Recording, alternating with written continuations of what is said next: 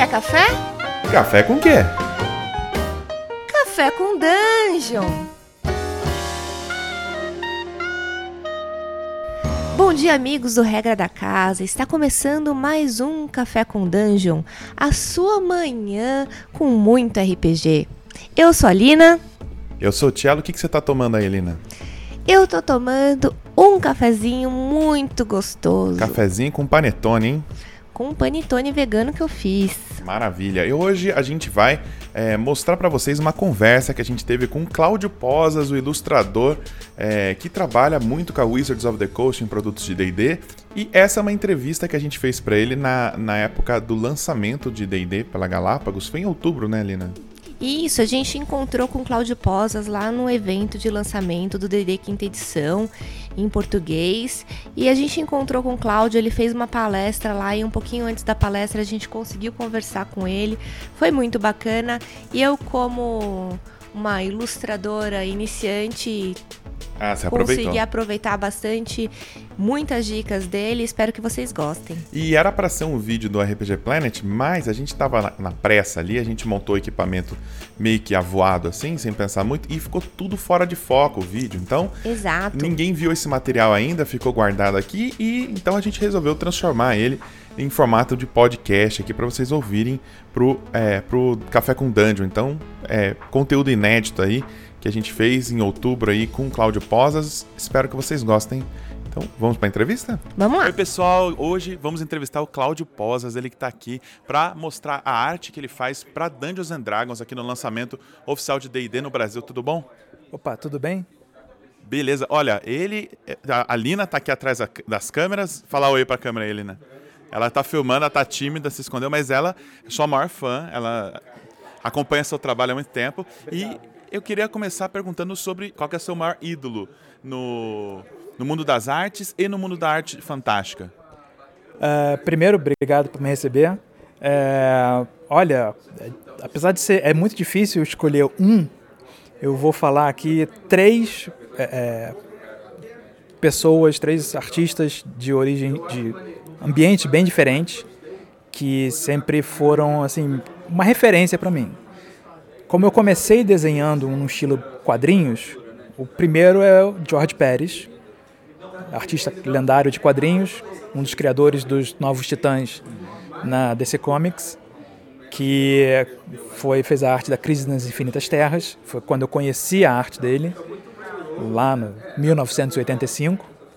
É, o segundo, já mais especificamente de D&D, era o Keith Parkinson, um artista lendário que infelizmente faleceu em 2004, eu acho, 2005 que fez muita arte de Dragonlance, fez muita arte de eh, EverQuest. E mais recentemente, um que eu conheci, inclusive pessoalmente, é uma excelente pessoa, que é o Donato Giancola, que é artista, ele já faz arte mais para capa de romance, faz pinturas maravilhosas, parecem pinturas renascentistas, só que com temas como O Senhor dos Anéis, é, é, Game of Thrones e coisas assim. Já fez. Um pouco realista, mas com o fantástico presente. É, o estilo de arte que se usa no Dungeons and Dragons é uma coisa que o James Gurney, criador de Dinotopia, é, chamou de é, realismo imaginativo, que é você pintar coisas que não existem como se elas existissem.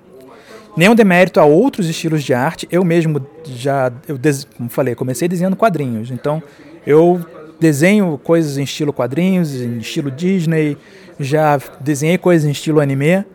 Hoje em dia, eu gravi fui mais agora pro estilo é, de realismo imaginativo, é, que é o estilo do Dungeons Dragons. Outras, outros jogos têm outros estilos de arte que são igualmente válidos, mas quando uma coisa tem que ter uma cara de Dungeons and Dragons, usa-se o realismo imaginativo. Olha, quando eu comecei a jogar, eu, eu comprei o livro do jogador, é do AD&D segunda edição, aquele ca- ca- capa do cavaleiro, né? Eu lembro que a primeira arte que eu fez meu queixo cair, além da capa, foi logo na primeira ilustração daquele grupo de aventureiros que tinha acabado de vencer um pequeno dragão ali. Aquela arte evocou tantas, tantas memórias, tantas memórias que eu nem vivi, tantas inspirações que surgiram daquilo. Eu senti nostalgia sem nem ter jogado o jogo, só de olhar. E me inspirou por muitos anos. E qual que é a arte específica, assim? Tem alguma ilustração que te fez começar a querer jogar RPG só de ter visto, ou, ou te inspirou para mestrar ou para jogar, alguma coisa assim? Ou até para ser ilustrador de, de arte fantástica? É, bem, eu comecei a jogar na primeira edição do Dungeons and Dragons, que eu vi, eu estava no recreio na sétima série, e tinha um colega de turma que eu não conhecia, folheando um livro que vim saber depois, é o Player's Handbook da primeira edição com a capa do Jeff Easley. É, mas a arte interna era toda preto e branco. É, fiquei sabendo que ele morava perto da minha casa, então depois do colégio fomos para casa dele e folheando lá o fim de folho, viu Demônio da Sombra, do desenho do Caverna do Dragão, uhum. que já passava na televisão. Eu já gostava de Dungeons and Dragons antes de saber que era Dungeons and Dragons. Eu também, por causa do Caverna do Dragão. É, mas é, eu comecei a jogar, obviamente, tá bom. Tinha uma ilustração no Player's Handbook que aquela ilustração, quando eu fui fazer meu primeiro personagem, eu falei, é esse. Que foi Paladin in Hell, do David C. Sutherland III que era um cavaleiro de armadura completa, você não sabia a, o sexo, a raça, é, a idade, não sabia nada. Era uma armadura lutando contra um exército de diabos no, nos nove infernos. E aí fui rolar o meu primeiro personagem.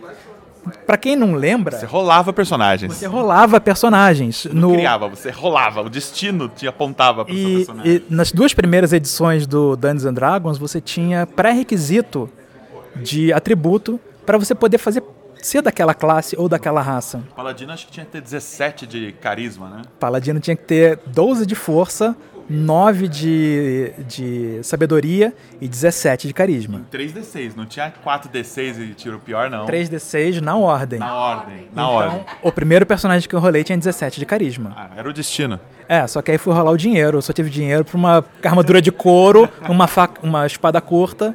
O personagem não durou mais do que uma sessão de jogo, como os personagens como é o caso da primeira edição normalmente acontece, mas fica registrado que meu primeiro personagem foi um paladino por causa da ilustração do capítulo do paladino no Player's Handbook da primeira edição. Posas, eu tenho um, um eu, eu fiz um processo de mudança de carreira. Eu sou administradora de formação e assim resolvi mudar minha carreira e estou fazendo curso de ilustração. então, assim, muitas perguntas. ai, ai, muitas perguntas. Estou no meu segundo ano já de, de, ilustração. Eu faço uma parte de ilustração na mão e uma parte de ilustração digital, né? E aí eu queria saber qual é a dica que você dá para quem quer ingressar nesse, nesse mercado, pensando na parte de estudo mesmo, né? Não, não, não na parte de se apresentar profissionalmente, mas como estudar. Primeiro, boa sorte. Obrigada. Todos nós precisamos. É, algumas coisas que se ensina, se diz muito para artistas que é, são nocivas. É uma que artista não usa referência. Artista usa referência, quanto mais referência você usar, mais você vai criar uma biblioteca visual na sua mente e aí no futuro você vai conseguir fazer coisas sem precisar tanto de referência. Não seja um escravo da referência, mas usa referência. Porque de cabeça ninguém lembra exatamente como as coisas são. É... Outra coisa é que se o artista cobrar pela arte dele, ele vai estar se vendendo. Mentira. A arte é um trabalho como qualquer outro, válido como qualquer outro. Dá muito trabalho, exige muito estudo e tem muitas desvantagens em relação a outras profissões que você tem que compensar. Não tem di direito a é, é, seguro-saúde, você tem que pagar do seu próprio bolso, não tem direito a férias, não tem direito a, a seguro-desemprego, não tem direito a uma série de, de coisas que facilitariam, dariam mais paz de espírito para o artista. O artista não tem. E a arte é tão necessária quanto qualquer outra profissão. É, é, se diz que Earth sem arte é só é. Então, é... e a terceira coisa é, apesar de você dizer, ah, além de, de, da parte de se apresentar, você tem que aprender a parte de negócios da arte. Artwork é arte e work. Então, uma coisa que nenhuma escola de arte ensina no mundo é a parte de business do, da arte. Você tem que aprender não só a montar um portfólio, montar um site, mandar carta de apresentação para diretores de arte pelo mundo, porque é pelo mundo. É, você tem que aprender a estabelecer um preço para sua arte. E você, aí você tem que se distanciar da sua arte. Porque você, uma coisa que você fez com alguma facilidade, porque você é um artista, treinou. Ah, você desenhou aquilo tão facilmente, por que você está cobrando tanto? Ué, porque eu treinei para fazer facilmente. Então, é, tem que aprender essas coisas que são as coisas super chatas. Você, como se formou em administração, você já está com uma vantagem nessa parte. É, tem muitos artistas aí que fazem faculdade de belas artes que penam justamente por não ter essa vivência de, de business que tem que ter. Gente, vai, vai vender sua arte, vai ganhar dinheiro, vai ser feliz fazendo uma coisa que você faz bem, que você gosta, porque se for para ser miserável, assim, sofrer na, na vida, não, nem vem. É verdade. Mais uma pergunta. Como que é o teu processo de criação hoje, né? Quando você, é, imagina, te pedem uma ilustração, você vai na mão primeiro e depois vai para o computador, faz tudo na mão e finaliza no computador. Como é que é o teu processo? É, bem, eu faço na mão no computador porque eu uso caneta digitalizadora, então... Ah, sim, sim, sim. É que eu é, dizer... Sim, eu te entendo. É, a, inclusive, agora já fiz 45 anos, então a vista está começando a, a ficar esquisita, ao ponto que eu não consigo desenhar de óculos direito. Ou eu tenho que ficar longe da arte desenhando e fica esquisito, ou eu tenho que tirar o óculos e aí chegar muito perto e fico com dor de cabeça. Então, desenhar na mão tem sido uma, um desafio. O computador fica numa média distância que é mais fácil para mim. Ah. E eu não costumo fazer muito esboço. Eu vou lendo a descrição da arte que precisam de mim e na minha mente já vai aparecendo mais ou menos uma composição, uma coisa assim. E aí eu testo essa composição rabiscando alguma coisa no, no computador. E aí eu começo a resolver os problemas que vão aparecendo. Qual é a arte agora, de, desse último trabalho que você fez para Wizards, para o D&D quinta edição, qual é a arte que você mais é, curtiu fazer, qual que você gostou mais do resultado? Um, olha, eu gostei muito de fazer os vitrais do Descent into Avernus, que foi um desafio. É, eu trabalho com a diretora de arte do Dungeons and Dragons, com a Kate Irwin, desde que eu fazia arte para Dragon Magazine, então faz uns. Vai fazer nove anos que eu faço arte para Wizards. E apesar de eu ter feito para ela uma arte que parecia um pergaminho, uma arte que parecia uma tapeçaria. Eu nunca tinha feito um vitral. E, óbvio, fiz pesquisa, procurei fotos de vitrais para saber quais são as características da arte em vitral, quais são as limitações, porque uma coisa que é muito importante quando você vai criar assim, é como se estivesse criando uma arte de segunda mão, você está fazendo uma coisa que um personagem teria feito. Quando você vai fazer um. Ah, vou pintar um pergaminho. Você está pintando um pergaminho como um, um outro personagem pintou aquele pergaminho e você está reproduzindo aquilo. Ou uma tapeçaria, alguém bordou essa tapeçaria. Então, essas mídias têm limitações.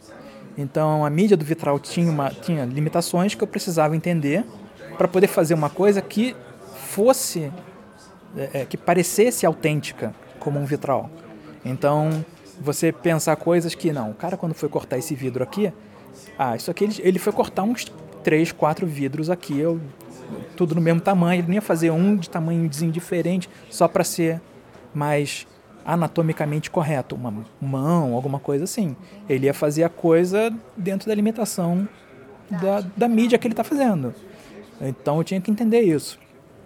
Tirando esses vitrais, é, Aliás, lindos, viu, gente? Porque eu, eu a gente fez uma live logo no, na quinta-feira, quarta-feira à noite, quando a gente recebeu ah, os, os, materiais do evento aqui da Galápagos.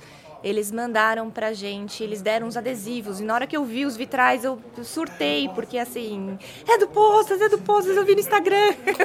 eu surtei porque eu já tinha visto no Instagram e eu achei elas lindas. Bom, gente, essa foi a nossa entrevista super rápida com o Postas. Espero ter tempo depois de conversar com ele com mais calma. Muito obrigada pela sua presença, muito obrigada pela sua entrevista. Tenho certeza que vai inspirar muita gente aí que quer começar nesse mundo de começar a ilustrar, né? E agora ele vai dar uma palestra aqui no evento da Galápagos sobre as artes, arte e o imaginário. Certo? Obrigada, Posas. Obrigado a você.